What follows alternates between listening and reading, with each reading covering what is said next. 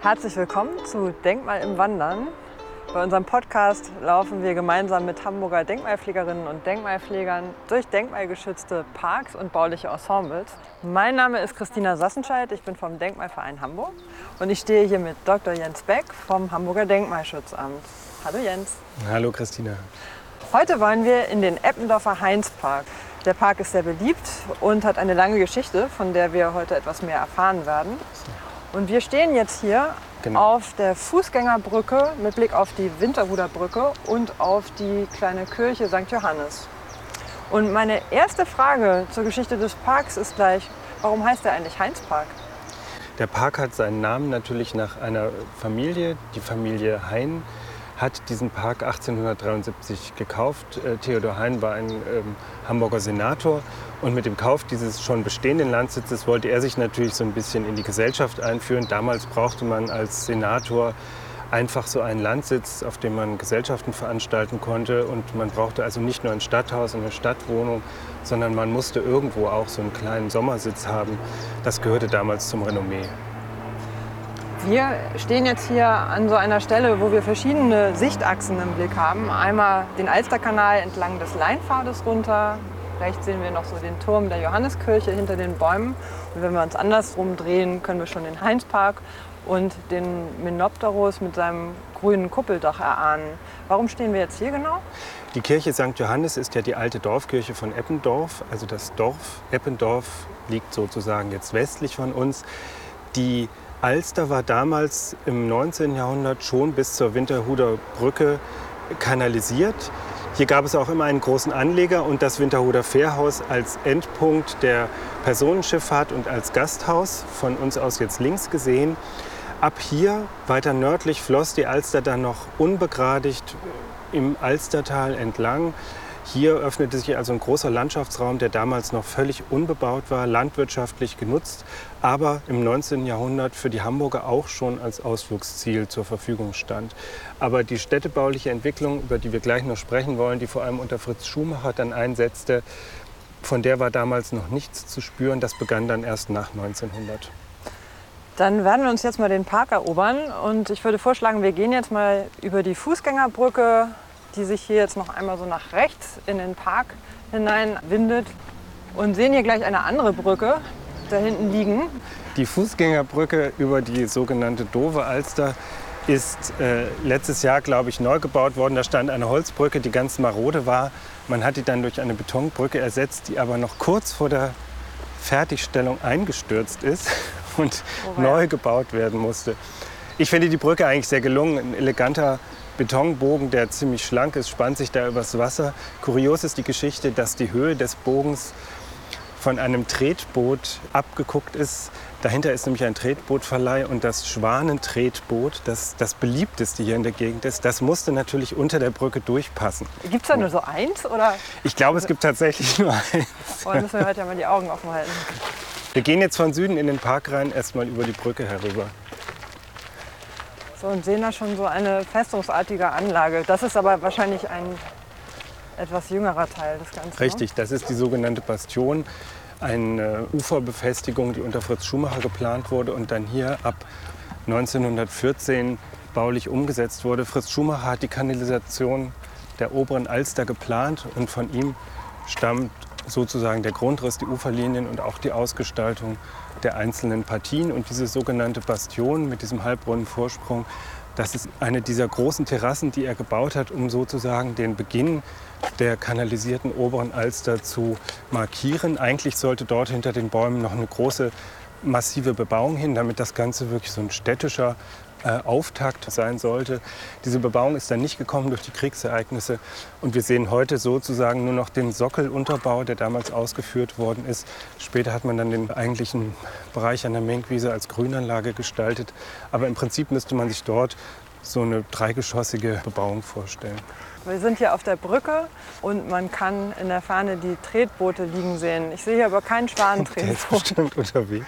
Genau, der ist wahrscheinlich dauernd ausgebucht. Ja. Und hier links ist ähm, der Blick nochmal in so einen etwas moderneren Parkteil. Gehört er auch zum Heinzpark dazu? Ja, das ist der Eingangsbereich vom Eppendorfer Markt her, der sehr schön neu gestaltet worden ist, ich glaube so vor 20 Jahren.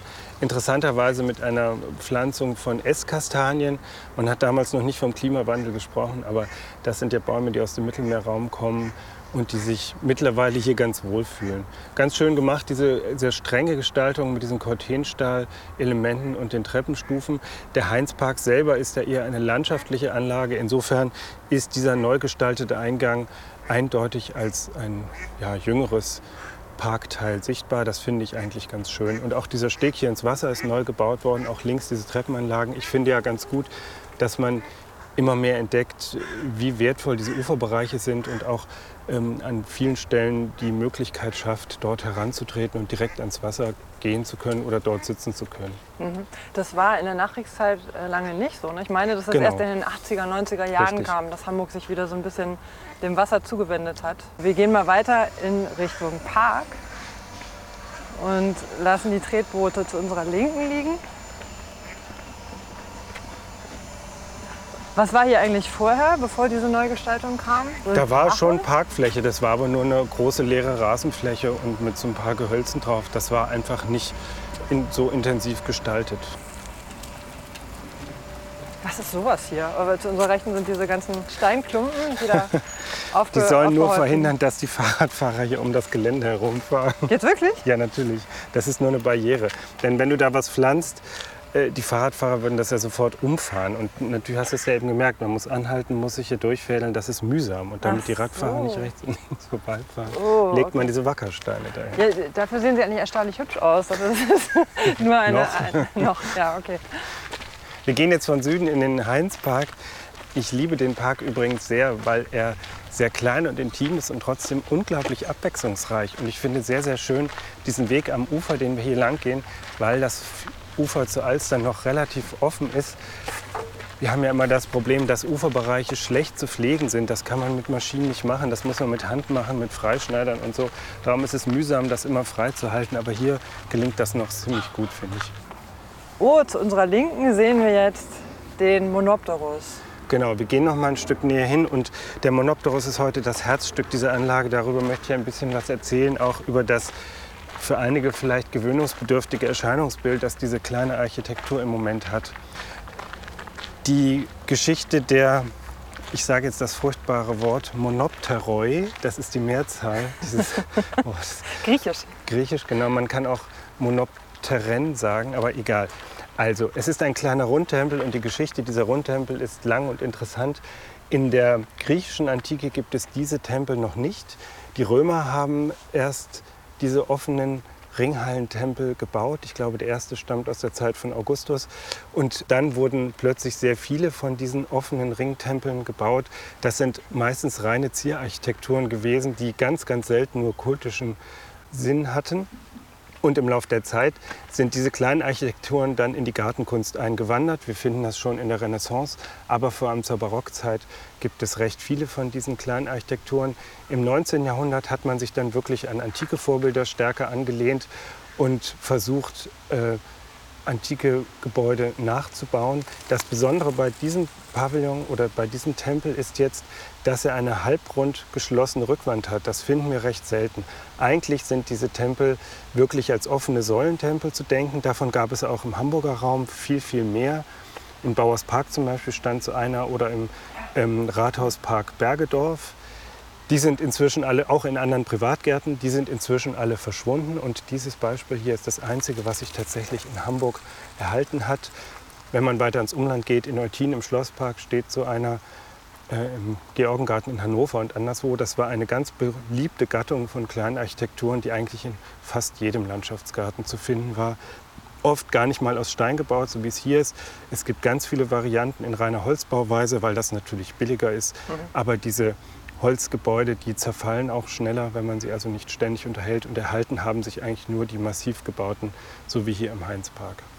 Hatten die einen eher dekorativen Wert oder auch einen praktischen? Also haben sich die Landhausbesitzer dann auch mal da reingesetzt oder waren die einfach sozusagen als kleine optische Highlights in der Landschaft gedacht?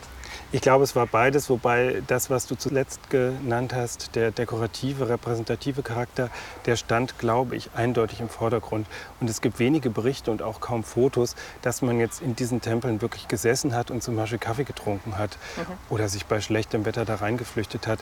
Diese Landhausgärten waren ja nicht sehr groß. Und ich glaube, man hat eigentlich schon immer im Haus oder auf der Hausterrasse Kaffee getrunken. Diese Gebäude waren eigentlich hier rein zur Dekoration. Man muss sich aber die landschaftliche Situation ursprünglich ganz anders vorstellen. Dieser heutige Park ist auf, aus einem Landsitz hervorgegangen, der schon im 18. Jahrhundert nachweisbar ist und dann im Laufe des 19. Jahrhunderts verschiedene Besitzer hatte und auch immer unterschiedlich gestaltet war, bis 1873 Theodor Hein diesen Besitz dann kaufte. Damals stand der Tempel übrigens schon, wir wissen nicht genau, wann er errichtet wurde, vermutlich so um 1850 könnte das gewesen sein. Und damals stand der Tempel am südlichen Ende des Parkes. Das heißt, jetzt, wo wir hier stehen, das war alles noch Schwemmland der Alster.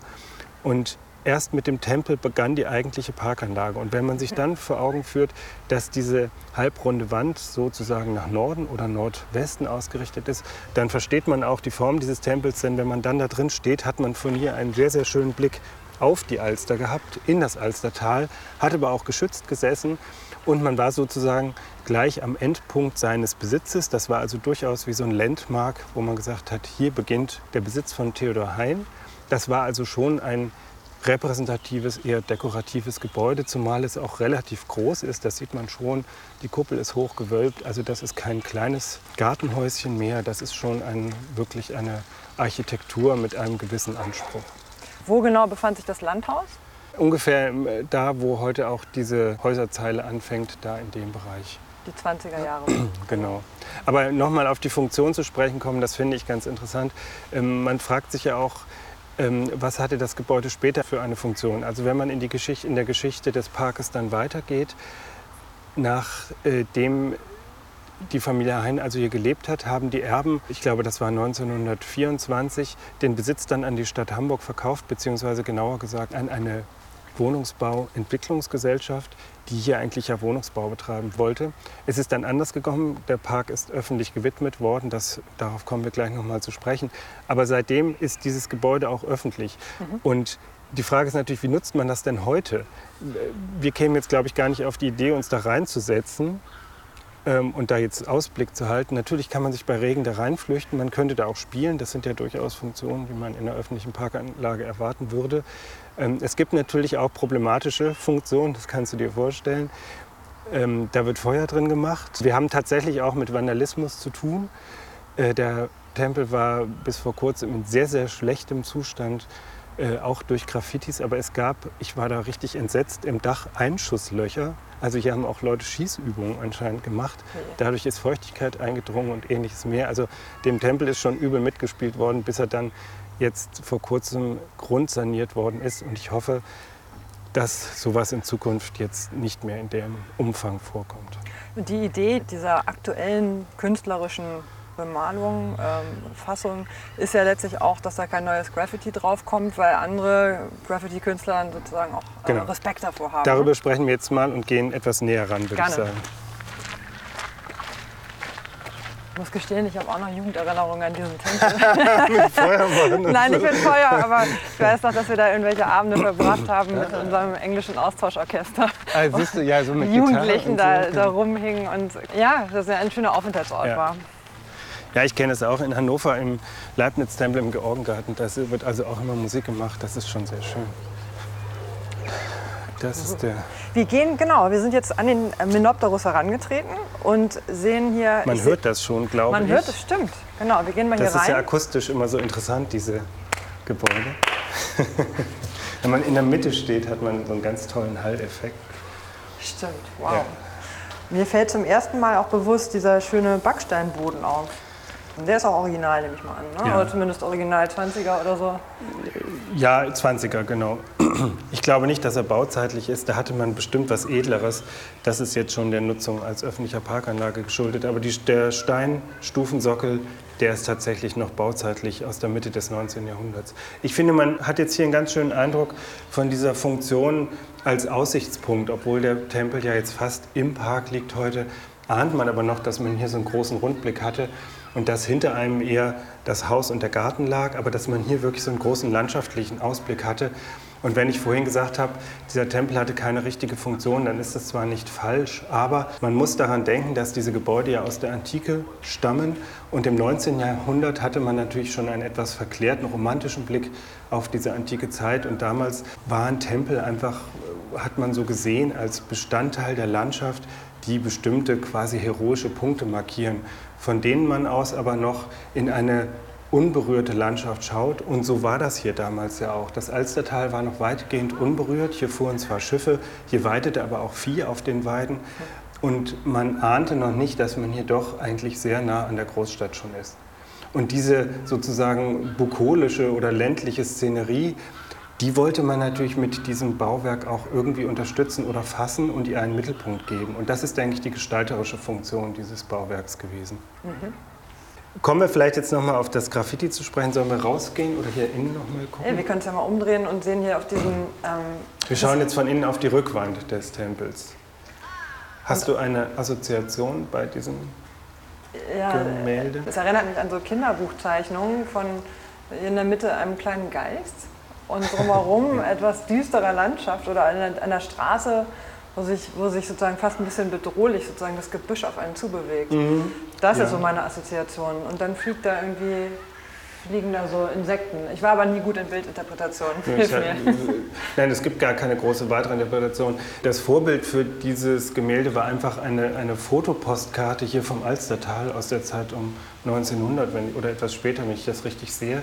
Also das ist einfach eine nachgemalte Situation, die hier den Vorzustand sozusagen zeigt. Nicht mhm. mit demselben Blick, aber um das Ganze sozusagen als Anregung zu verwenden und dann hier künstlerisch das nochmal zu verfremden, ist das als Motiv gewählt worden. Es ist also kein abstraktes Motiv, es ist auch nicht irgendwie eine Landschaftsszenerie von irgendwoher, es ist auch nichts Erfundenes, sondern es ist etwas Nachgemaltes, was durchaus hier mit dem Ort zu tun hat. Und diese kleine Geisterfigur, die gehört auch mit dazu. Genau, oder? da war eine Person in der Fotografie und die ist dann eben so umgedeutet worden. Das ah. ist ja auch das einzig Farbige in diesem äh, Bild, die taucht, glaube ich, nochmal auf. Oder hier ist an der einen Säule ist eine zweite zu sehen.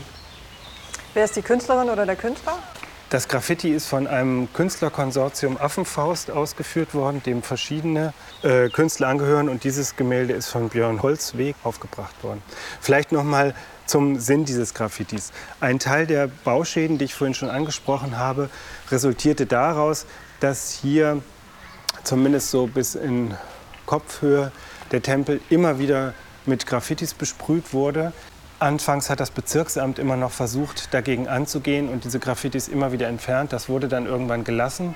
Daraufhin haben sich Anwohner, das fand ich ganz großartig eigentlich, zusammengeschlossen und haben, glaube ich, zwei Jahre lang versucht, die Graffitis dann selber zu beseitigen, bis die auch entnervt aufgegeben haben, weil tatsächlich nach jeder Neureinigung war über Nacht schon das nächste Graffiti wieder drauf und es waren diese gängigen Tags. Also ich fand es jetzt auch nicht so originell oder irgendwie so, dass man sagen könnte, äh, hier haben sich wirklich Künstler inspirieren lassen von diesem Ort, sondern das waren einfach Graffitis, die auch an einer Lärmschutzwand oder sonst wo sein konnten. Insofern fand ich es jetzt auch etwas uninspiriert. Was für das Gebäude sehr schlecht war, dass natürlich diese Sprühfarben, die die Sprayer benutzen, ähm, einen Feuchtigkeitsabschluss bewirken. Das heißt, eindringende und aufsteigende Feuchtigkeit im Mauerwerk, sowohl an der Rückwand als auch an den Säulen, konnte nicht mehr nach außen diffundieren. Dadurch gab es massive Schäden, nicht nur am Mauerwerk innen, sondern der Putz platzte großflächig immer wieder ab und der eiserne Ringanker, der hier oben das Gebäude sozusagen stabilisiert, der begann dann auch zu rosten, nicht nur wegen der Feuchtigkeitsschäden in der Wand, sondern auch, weil durch diese von mir schon erwähnten Einschusslöcher auch immer Regen von oben eintrat.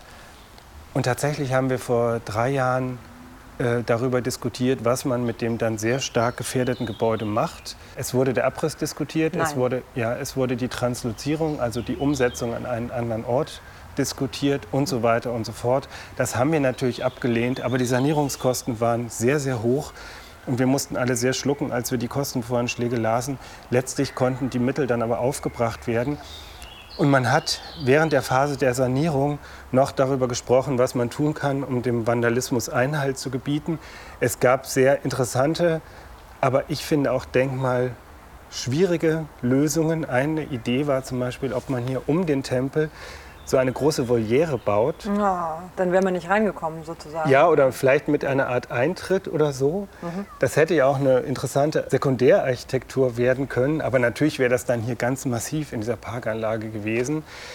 Eine andere Möglichkeit wäre, die sogenannten Interkolumnien, das sind die Zwischenräume zwischen den Säulen, mit Gittern zu schließen, dass man also wenigstens nicht hineinkommt, weil, wie gesagt, hier wurde auch Feuer gemacht und ähnliches mehr. Es wurde eine Beleuchtung angedacht oder eine Bespielung mit Musik. Das soll ja Obdachlose abhalten. Ich weiß nicht, ob das funktioniert hätte und ähnliches mehr.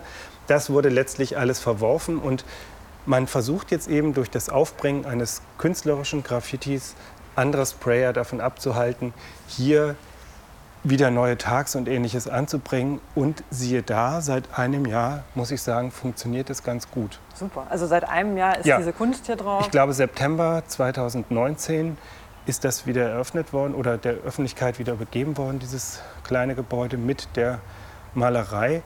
Und man sieht, es kommt relativ wenig hinzu an Übermalung. Das mhm. finde ich ganz bemerkenswert. Dass Graffiti so eine schädigende Wirkung auf Bauwerke hat, wissen wahrscheinlich auch die wenigsten Sprayer. Ne? Da habe ich mich auch immer schon gefragt, ob ja. man da nicht mal so einen kleinen Vermittlungsvorstoß macht.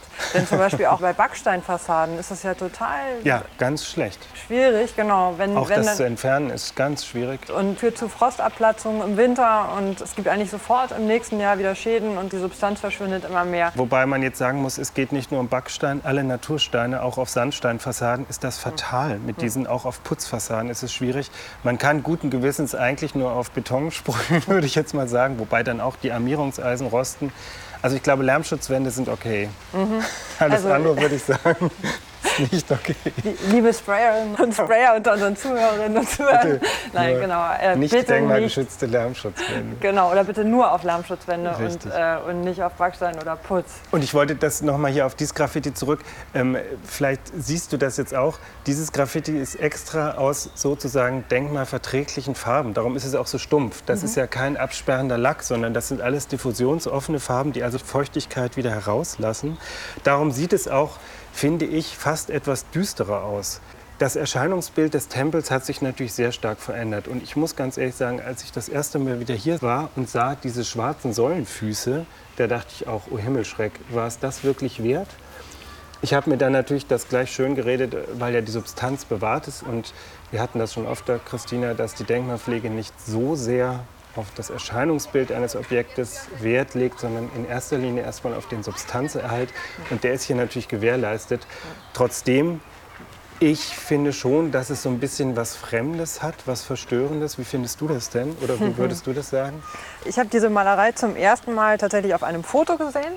Und da gefiel es mir ganz gut, weil ich fand diese Mischung aus einem sehr klassischen Bauwerk, einer sehr klassischen Stilform und einer modernen Neufassung sozusagen fand ich total spannungsreich und irgendwie auch belebend. Und ich finde, dass dieser Park auch genug Geschichtlichkeit ausstrahlt, dass es das auch ab kann. Und es ist definitiv schöner als so ein wild zugeteckter Tempel, wo der Putz abblättert. Und es ist auch besser als, als ähm, jede Form des irgendwie Einzäunens oder Einrüstens. Insofern würde ich sagen, als Kompromiss ist es sehr befriedigend. Dann gehen wir jetzt mal links zum Blumengarten und schauen noch mal aus der Ferne auf den Pavillon. Was du dann sagst, genau. Ob du das dann genau, immer noch sagst. Ob du es dann immer noch sagst. Genau. Ah, von hier ist auch schön zu hier. Mhm. Mich irritiert tatsächlich eher diese Geisterfigur, aber das ja, ist natürlich auch ein gewollter Bruch mit der Farbigkeit. Ja der irgendwie auch seine Berechtigung hat oder auch seinen künstlerischen Wert. Also ich finde reizvoll, dass dieses flächige Motiv auch auf den Säulen erscheint. Mhm. Dadurch ergibt sich ja so ein sonderbar fragmentierter Zustand. Aber wenn man in bestimmten Positionen steht, dann schließt sich das Ganze wieder als Bild zusammen. Das finde ich unheimlich reizvoll, diesen Gegensatz zu der geschlossenen Rückwand und diesen Säulen. Mhm. Und es hat ein bisschen was, als wäre da einfach ein Schatten darauf gefallen. Ja, genau, genau. Wir gehen jetzt schon auf den Blumengarten zu. Das ist dieses kleine mit rosenumpflanzte Stück, was sich zwischen den beiden Gebäuderiegeln, die den Heinzpark nach Westen abschließen, befindet. Wir sollen uns kurz mal auf die Bank setzen und noch mal auf den Tempel schauen. Genau, dann setzen wir uns dann auf die Bank vor diesen üppigen Rosen, haben zu unserer Linken hinten im Rücken diese 20er Jahre Wohnbebauung und gucken so schräg gucken rechts. Gucken noch mal von hinten auf den, auf den Monopteros. Wir gehen jetzt in der Geschichte etwas bruchstückhaft vor. Ich möchte aber aus der entscheidenden Phase dieses Landsitzes noch weiter erzählen. Nachdem die Familie Hein diesen Besitz dann an diese Wohnungsbaugesellschaft verkauft hat, sollte der Park, der ganze Landsitz übrigens, nicht nur der Park, sondern auch die noch dazugehörenden landwirtschaftlichen Flächen, parzelliert und aufgesiedelt werden mit Einfamilienhäusern, also so villenartigen Gebäuden. Das war die Planung. Dann kam Fritz Schumacher als Oberbaudirektor nach Hamburg und er hat schon von Anfang an kritisiert, dass die Stadt Hamburg eigentlich zu wenige Grünflächen hat und hat versucht, wo immer es geht, Grünflächen für die Öffentlichkeit zur Verfügung zu stellen. Die Stadt Hamburg hat sich damals noch schwer getan mit der Neuanlage von grünen Flächen. Das war immer teuer, man hat lieber auf Bestehendes zurückgegriffen. Ähm, und der Stadtteil Eppendorf, das muss man dazu sagen, war mit Grünanlagen eigentlich ganz gut versorgt. Es wurde im 19. Jahrhundert der Eppendorfer Park vor dem Krankenhaus angelegt. Man hatte hier mit dem Alstertal natürlich einen großen Grünraum und einige von den privaten Parkanlagen waren durchaus öffentlich zugänglich. Trotzdem hat Fritz Schumacher nach Wegen gesucht, diese Anlage der Familie Hein vor der Parzellierung und Bebauung zu bewahren. Und damals war es so, dass die Stadt Hamburg es abgelehnt hat, einfach Besitzungen zu kaufen. Das war zu teuer. Sondern man hat nach anderen Gegenfinanzierungsmöglichkeiten gesucht. Und Fritz Schumacher hat dann einfach, ich sage einfach, den Bebauungsplan geändert und gesagt, hier dürfen keine Einfamilienhäuser, also so villenartige Einzelgebäude entstehen, sondern wir geben die Möglichkeit, am Rand des Geländes eine verdichtete, höhere Bebauung äh, zu errichten. Damit konnte man diese Randgrundstücke teurer verkaufen und sozusagen mit dem Erlös dann die Parkanlage zurückkaufen von der Siedlungsgesellschaft. Und das hat man dann auch gemacht. Dadurch hat sich der Park insgesamt etwas nach Osten verschoben an die Alster heran. Dadurch ist dann auch der Monopteros aus dieser Randlage herausgerückt und plötzlich zum Mittelpunkt der Parkanlage geworden. Und Otto Linne, der erste Gartendirektor Hamburgs, hat dann diesen Park nochmal neu gestaltet unter Erhaltung des damaligen Baumbestandes und auch der Baulichkeiten wie diesem Monopteros. Die alte Villa der Familie Hein, die ungefähr links von uns, da etwa wo der Spielplatz jetzt sich befindet, lag, die war damals schon abgebrochen worden. Und jetzt komme ich zurück auf den Blumengarten. Otto Linne hat damals schon sehr fortschrittlich gedacht, dass solche Parkanlagen natürlich nicht nur zum Spazierengehen und zum Anschauen zur Verfügung stehen sollten, sondern er hat ganz großen Wert gelegt dass viele Bevölkerungsschichten diese Anlage nutzen könnten. Er hat von Anfang an darauf gedrängt, dass die Rasenflächen zum Spielen und zum Lagern freigegeben worden sind. Das war damals noch nicht allgemein üblich. Er hat, da kommen wir nachher noch zu, für Kinder bestimmte Bereiche vorgesehen und er hat das dann tatsächlich alte Leute Garten genannt. Für ältere Menschen, die sich einfach nur hinsetzen und was Schönes sehen wollen, hier diesen Blumengarten konzipiert. Der ist heute natürlich fünfmal umgestaltet worden, aber es ist immer noch ein Bereich, der eben mit Blumen aufgewertet wird und dadurch in diesem Park auch einen sehr schönen Akzent gibt, äh, setzt. Also wir sitzen jetzt hier am alte Leute Garten. Und man sieht jetzt von hier auch diese beiden Zeilenbauten, die hier am Rand errichtet worden sind. Ich finde, das passt ganz gut. Trotzdem muss man sich natürlich vor Augen führen, dass dadurch Teile der Anlage verloren gegangen sind. Aber beim Heinzpark ist es noch so, dass durch die Hinzunahme von Gelände zur Alster hin die Größe insgesamt nicht verändert wurde. Zwei Straßen weiter, der Kellinghusenspark, der hat ungefähr die gleiche Geschichte wie Heinz Park. Dort sind tatsächlich Randbereiche hier abgetrennt worden und da ist die Parkanlage doch sehr stark geschrumpft. Noch stärker geschrumpft ist der Seelemann Park. Das ist die dritte kleine Parkanlage hier in der Alster, die Otto Linde dann auch neu gestaltet hat. Das ist tatsächlich nur noch der Rest des ehemaligen Seelemannschen Besitzes. Das waren also alles drei Landsitze von wohlhabenden Hamburgern. Kaufleuten, Senatoren, Bürgermeistern, mhm. wie auch immer. Wir sollten jetzt in Richtung Planschbecken gehen. Das ist hinter dem Spielplatz gelegen, auf der Alles linken klar. Seite. Dann stehen wir jetzt auf, lassen zu unserer Linken jetzt auch die ähm, Etagenhäuser liegen. Genau, und haben vor uns schon das Planschbecken. Leider sehe ich gerade ohne Wasser im Moment. Zu diesem Planschbecken muss man sagen, dass es eine echte Hamburger Errungenschaft ist. Natürlich hat es das in anderen Großstädten und Parkanlagen auch gegeben. Aber für Otto Linne war ein Planschbecken ein elementarer Teil einer öffentlichen Grünanlage. Ich kenne gar keinen Entwurf von ihm für größere Anlagen, wo er so etwas nicht vorgesehen hat. Und hier in Heinzpark haben wir das Glück, dass zumindest die Einfassung dieses kreisrunden Beckens noch original erhalten ist. Im Stadtpark, da ist ja auch ein sehr großes Planschbecken, das Otto Linne geplant hat. Das ist heute vollständig erneuert worden. Aber hier haben wir zumindest in Teilen noch die alte Einfassung. Wenn jetzt hier das Wasser aus dem kleinen Einlass rausströmen würde, dann wären jetzt sicherlich auch die Kinder am Toben. vermutlich ist das Becken im Moment nicht dicht. Diese Asphaltdichtungen, die sind sehr anfällig für Risse und da versickert sehr viel. Andererseits ist es heute auch so, dass aus verschiedenen Gründen diese Planschbecken sehr stark in die Kritik geraten. Aus verschiedensten Gründen. Ein sehr unschöner Grund ist, dass in den letzten Jahren durch diese Diskussion um Kindesmissbrauch und so man tatsächlich Angst vor Voyeurismus hat. Das ist tatsächlich ein Beweggrund, sowas gerade in so einer abgeschirmten, etwas abgelegenen Randsituation äh, heute nicht mehr zu bespielen. Es kann eben technische Gründe haben. Dann gab es tatsächlich immer wieder Unglücksfälle in diesen Wasserbecken. Dann wird eine Beaufsichtigung gefordert und so weiter und so fort. Das kann eine Stadt natürlich alles nicht leisten. Also es kann verschiedene Gründe geben, warum solche Becken heute nicht mehr in der ursprünglichen Absicht benutzt werden. Ich finde das sehr, sehr schade und freue mich jedes Mal, dass im Stadtpark das noch so gut funktioniert. Wünsche mir das hier für Heinzpark eigentlich auch wieder. Wir gehen jetzt vom Wasserbecken weg und treten nochmal an den Kinderspielplatz ran, zu dem ich auch noch ein Wort sagen möchte. Kinderspielplätze sind in dieser Zeit, also wir reden jetzt hier im Zeitraum von 1920 ungefähr, ein wesentlicher Teil jeder öffentlichen Parkanlage. Es war damals gar nicht denkbar, einen Park, einen öffentlichen Park ohne Kinderspielplatz zu machen. Die Geschichte der Kinderspielplätze ist aber noch relativ kurz. Noch um 1800 gab es sowas überhaupt nicht. Die ersten dokumentierten Spielplätze stammen tatsächlich aus der Zeit so um 1820. Es gibt schon aus der Zeit vorher natürlich Wiesen, oder Sandflächen, die zum Spielen freigegeben wurden, aber dass man sich explizit um Kinderspiel im Freiraum Gedanken gemacht hat, das fängt erst so 1820 an. Und bis dann die ersten Spielplätze im heutigen Sinne entstehen, vergehen tatsächlich noch mal 100 Jahre. Man hat ja lange Zeit den Kindern verweigert, dass sie einfach rumrennen, dass sie sich dreckig machen können und dass sie vor allem unabhängig von der elterlichen Aufsicht sich etwas bewegen können. Und bis sich die Erkenntnis durchgesetzt hat, dass das für Kinder total gut und wichtig ist, sind also nochmal 100 Jahre vergangen. Und auch hier bei diesem Spielplatz, das ist heute natürlich ganz vertraut, gibt es noch die Bänke drumherum, auf denen man sich als Gouvernante und als Elternteil setzt, um trotzdem die Kinder zu beaufsichtigen. Äh, das ist ganz klar.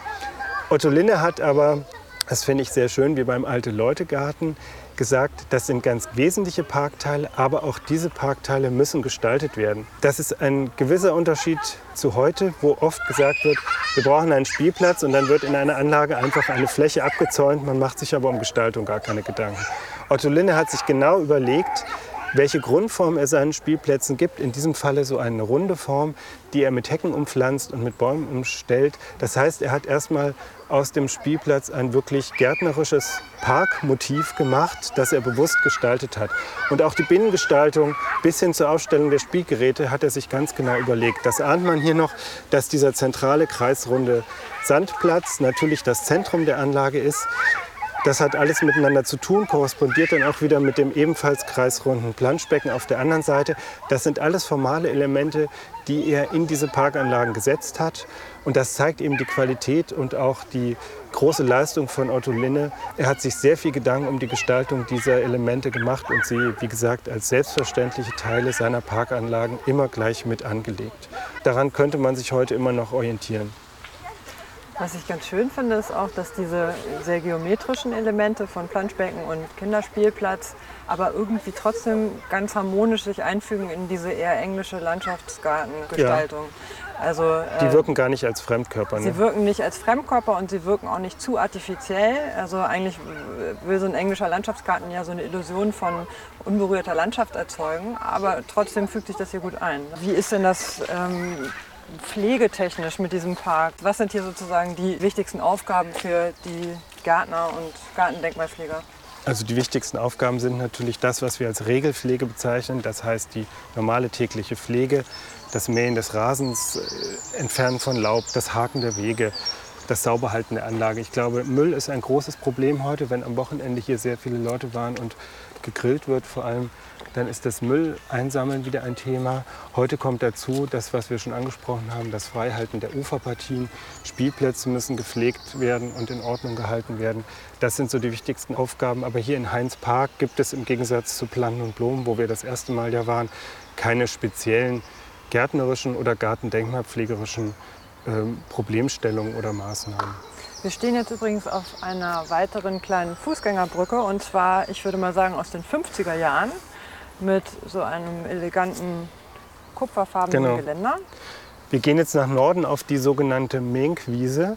Und hier vor uns am Ende der Brücke steht auch so ein kleiner Pavillon. Auch das ist eine Architektur, die Fritz Schumacher sich ausgedacht hat, um zu markieren, dass man jetzt von einem Park sozusagen in einen anderen Teil dieses Landschaftsraumes hier um das Alsterbecken herum kommt. Wir sehen schon auf der anderen Seite einen korrespondierenden Pavillon. So was war Fritz Schumacher ja immer ganz wichtig, dass er durch solche Architekturen solche Verklammerungen schafft und damit auch Räume zusammenhält, obwohl das Ganze eigentlich so eine etwas sonderbare Grundform hat, die sich geometrisch gar nicht so richtig beschreiben lässt. Aber dadurch schafft Fritz Schumacher eindeutig solche Bezugspunkte, die den Menschen dann auch ermöglichen, diesen Raum als Einheit wahrzunehmen. Eine seiner ganz großen Leistungen.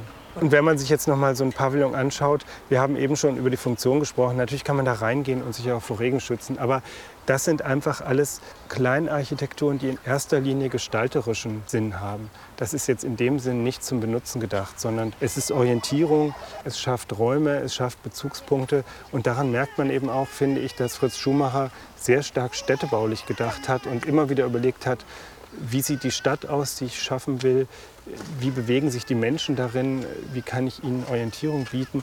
Das ist alles etwas, was uns heute leider etwas verloren gegangen ist. Wir orientieren uns heute durch Schilder und durch taktile Streifen, aber nicht mehr durch gestaltete Elemente. Mhm. Und Sichtachsen, die gehen ja auch Stück für Stück verloren. Genau.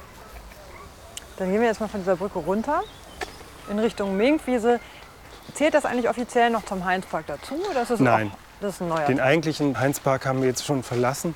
Und ich erinnere noch mal daran, den Bereich, den wir jetzt betreten, der eigentlich auch Grünanlage ist, da müssen wir uns diese große Bebauung von Fritz Schumacher vorstellen. Also eigentlich sollte das eher wieder so ein urbaner Gegenpunkt zum Heinzpark sein. Und wenn man sich jetzt noch mal vor Augen führt, dass diese beiden Pavillons eigentlich so zwei landschaftliche Räume miteinander verbinden, nämlich einmal den Winterhuder Kai mit dem Heinzpark sozusagen, dann haben wir hier jetzt ursprünglich einen anderen Bezugspunkt, weil diese Bebauung auf der Minkwiese wiederum korrespondierte mit dem Winterhuder Fährhaus, das man da vorne sich vorstellen muss. Das Winterhuder Fährhaus hatte nämlich auch so einen Turm und man sieht dann plötzlich, wenn man sich umdreht, von dieser Bastion Menkwiese aus zwei Türme ursprünglich, nämlich den Turm von St. Johannes und diesen alten Turm vom Winterhuder Fährhaus, der heute leider fehlt, weil das Winterhuder Fährhaus ja in den 80er Jahren abgebrochen und durch diesen Theaterkomplex ersetzt worden ist. Aber eigentlich ist das sozusagen, diese beiden Türme mit der Menkwiese, das wäre sozusagen die städtebauliche Korrespondenzachse. Und diese beiden Pavillons, die verbinden diese beiden Landschaftsräume, Heinzpark und Winterhuder Kai miteinander. Das ist heute alles, dadurch, dass wir jetzt hier in der Grünanlage stehen, so nicht sichtbar. Das muss man sich etwas vorstellen, wie das ursprünglich gedacht war. Die Stadtentwicklung ging dann andere Wege und heute haben wir hier eben einen ganz anderen Stadtraum bin ganz beeindruckt, wie äh, üppig diese Blumenrabatten sind. Hier waren ursprünglich keine Rabatten, sondern links von uns muss man sich jetzt diese Häuser vorstellen. Und nachdem dann nach dem Ersten Weltkrieg aus finanziellen Gründen diese Bebauung nicht realisiert worden ist, hat aber auch Otto Linne gesagt, ich möchte auf dieser Bastion irgendwie erstmal eine Masse darstellen und hat am Rand Pappeln pflanzen lassen, die ganz schnell wuchsen und die die Grundform dieser Bebauung nachgezeichnet haben. Diese Pappeln sind im Laufe der Zeit durch Pyramideneichen ersetzt worden. Die versuchen heute, diese Grundform so nachzuzeichnen und diese Baumasse in Grün sozusagen nachzustellen, die man sich hier eigentlich vorstellen muss. Und dass das zwischen den Eichen heute so schön bepflanzt ist, das ist, denke ich, eine Leistung des Bezirksamtes, das hier einfach den Besuchern was Schönes bieten will. Ich finde es ganz zauberhaft hier mit den Taglinien und die Hosta blüht jetzt. Hier sind so eine, also ganz herrlich cremefarbene äh, Taglinien, ganz, ganz schön. Und das wird offenbar auch respektiert. Es also sieht nicht gerupft aus, ja. das Beet. Und man kann das heute gar nicht hoch genug schätzen, dass sich die Stadt oder eben der Bezirk Nord sowas noch leistet. Wir stöhnen immer so, dass Parkpflege teuer ist und die Etats gehen immer weiter zurück. Man hat weniger Gärtner und ich finde es ganz erstaunlich, dass man hier so eine Rabatte hält. Ganz toll. Mhm. Jetzt sind wir angekommen bei so einem kleinen halbrunden Teil der Festung. Richtig, wir treten jetzt noch mal ins Wasser ran. Dieser halbrunde Teil von der Grünanlage Menkwiese, der heißt eben Bastion, natürlich weil er von so einer mittelalterlichen Bastionsform abgeleitet ist. Rechts und links führen so Treppen nach unten. Da sollte man natürlich auch mit dem Boot anlegen können und dann hier ein- und aussteigen. Und von hier sollte man dann weiter nach Norden fahren mit den Booten. Das ist heute alles so zwar möglich, aber ich glaube, es wird wenig gemacht. Der Schwan. Ah, da ist er. Wie toll. Also, das ist das Maß der Brücke. Da können wir gleich mal gucken, ob das auch funktioniert. Genau. Die Höhe der Alster verändert sich ja nur wenig, oder? Gar nicht. Gar nicht. Okay. Nein. Nicht die Alsterschleuse in der Stadt am Rathaus, die reguliert den Alsterstand. Früher bis ins 19. Jahrhundert hinein schwankte der Alsterstand tatsächlich sehr stark und es gab immer verschiedene Stauwehre, aber die Schleuse am Rathausmarkt, die reguliert heute den Alsterstand und hält ihn konstant. Der Nachteil der, des gleichmäßigen Wasserstandes ist aber, das muss man dazu sagen, dass die Alster zwischen der Fußbüttler Schleuse, das wäre ja die nächstfolgende Schleuse, und der Rathausschleuse sehr, sehr langsam fließt. Langsames Fließen bedeutet bei Flüssen immer, dass sie wenig Sauerstoff aufnehmen. Und darum ist die Qualität des Alsterwassers äh, vor allem auch in diesem Abschnitt nicht besonders gut. Das Wasser ist zwar nicht stark verschmutzt, aber das größere Problem im Sommer ist der Sauerstoffmangel. Darum kommt es regelmäßig zu diesen Fischsterben, von denen in der Zeitung immer zu lesen ist. Das ist einfach so, weil durch die Wärme des Wassers, durch Algenwachstum und ähnliches mehr die Alster sehr sauerstoffarm ist und dann kommt es eben zu diesen Erscheinungen. Mhm. Der Park wirkt insgesamt ungeheuer gut in Schuss und gut gepflegt. Also eigentlich eine Anlage, um, um die man sich endlich mal gar keine Sorgen machen muss. Ne? Im Prinzip ja. Trotzdem möchte ich hier auf diesen Punkt Uferpflege noch mal zu sprechen kommen. Man sieht hier auch schon, dass die Uferkante zwischen der Alster und Heinz Park beginnt sehr stark zuzuwachsen. Ursprünglich muss man sich das Ganze ganz offen vorstellen, so wie da vorne an der Brücke. Es waren hier nur einzelne große Bäume zu sehen, solche Pappel- und Weidengruppen. Und dazwischen hatte man natürlich einen Blick in die Anlage hinein. Du siehst jetzt schon, dass wir den Monopteros da kaum noch erkennen können. Man sieht gerade noch die Säulenfüße, aber eigentlich müsste man natürlich das ganze Bauwerk sehen. Und hier ist es auch so, dass die Uferpartien nach und nach immer stärker zuwachsen. Das hat einmal mit dieser Schwierigkeit der Pflege zu tun, die ich vorhin schon angesprochen habe. Aber es ist heute eben auch so, dass der Naturschutz wünscht, dass die Ufer naturnäher gestaltet sind und solche offenen Böschungen mit so harten Uferkanten, das ist natürlich keine naturnahe Gestaltung und hm. ökologisch nicht besonders wertvoll. Da ist es schon besser, die Ufer sind bewachsen mit Sträuchern oder mit anderen ähm, Pflanzen. Das hält dann auch Hunde ab. Freilaufende Hunde sind immer ein Problem für die Ökologie, weil dann da keine Bodenbrüter sich ansiedeln können und ähnliches mehr. Darum ist schon der Drang sehr stark, die Ufer immer weiter zuwachsen zu lassen. Für die Gestaltung der Parkanlage und auch für die Qualität dieses ganzen Stadtraumes ist das natürlich eine negative Entwicklung. Mhm. Man sieht zum Beispiel links, wie schön das da am äh, Winterhuder Kais mit dieser Ufermauer, dass man da einfach auf eine besondere Rasenfläche schaut. Also welche Qualität das hat, so eine helle Fläche da einfach zu sehen. Mhm. Das finde ich schon toll. Ähm, und diese Strukturierung, der Wechsel von solchen dunkleren Gehölzpartien, solchen offenen Rasenflächen und dann wieder ganz harten Kanten, aber dann auch so wie hier links solchen äh, ganz verschieden strukturierten Uferbereichen. Das macht ja die Qualität von so einem Stadtraum auch aus. Mhm. Und ich finde es schade, wenn das immer weiter verschwinden würde. Ein Wort noch zu den Privatgärten, die hier links zur Bebelallee und dann auch am Winterhuder Kai liegen. Man sieht hier auf der Bastion stehend sehr, sehr schön eigentlich noch den Kontrast zwischen Heinz Park, also der öffentlichen Parkanlage auf der rechten Seite, die relativ schlicht gestaltet ist und auch diese offenen Rasenflächen und einzelne Bäume hat. Auf der linken Seite sieht man, wie stark strukturiert die Privatgärten sind, was für eine Gehölzvielfalt da herrscht, mit Trauerweiden, mit Blutbuchen und ähnlichem mehr. Jeder Garten sieht anders aus, jeder Uferbereich ist anders. Trotzdem schließen sich diese Gärten zusammen zu einem Gesamtbild, das aber viel kleinteiliger, strukturierter und auch vielfältiger ist als die öffentliche Parkanlage gegenüber. Und gerade diesen Kontrast, dieses Gegenüber von zwei ganz verschiedenen Gartenräumen, den finde ich hier ganz großartig. An dieser Stelle können wir es eigentlich unseren Zuhörerinnen und Zuhörern überlassen, sich entweder einen schönen Platz auf der Wiese zu suchen oder noch einmal eine der beiden Treppen hinunterzuschreiten und sich ans Wasser zu setzen oder auch wieder zurück zur Ausgangsposition zu spazieren. Und äh, wir machen für heute Schluss. Vielen herzlichen Dank und bis zum nächsten Mal. Ja, danke auch, Christina.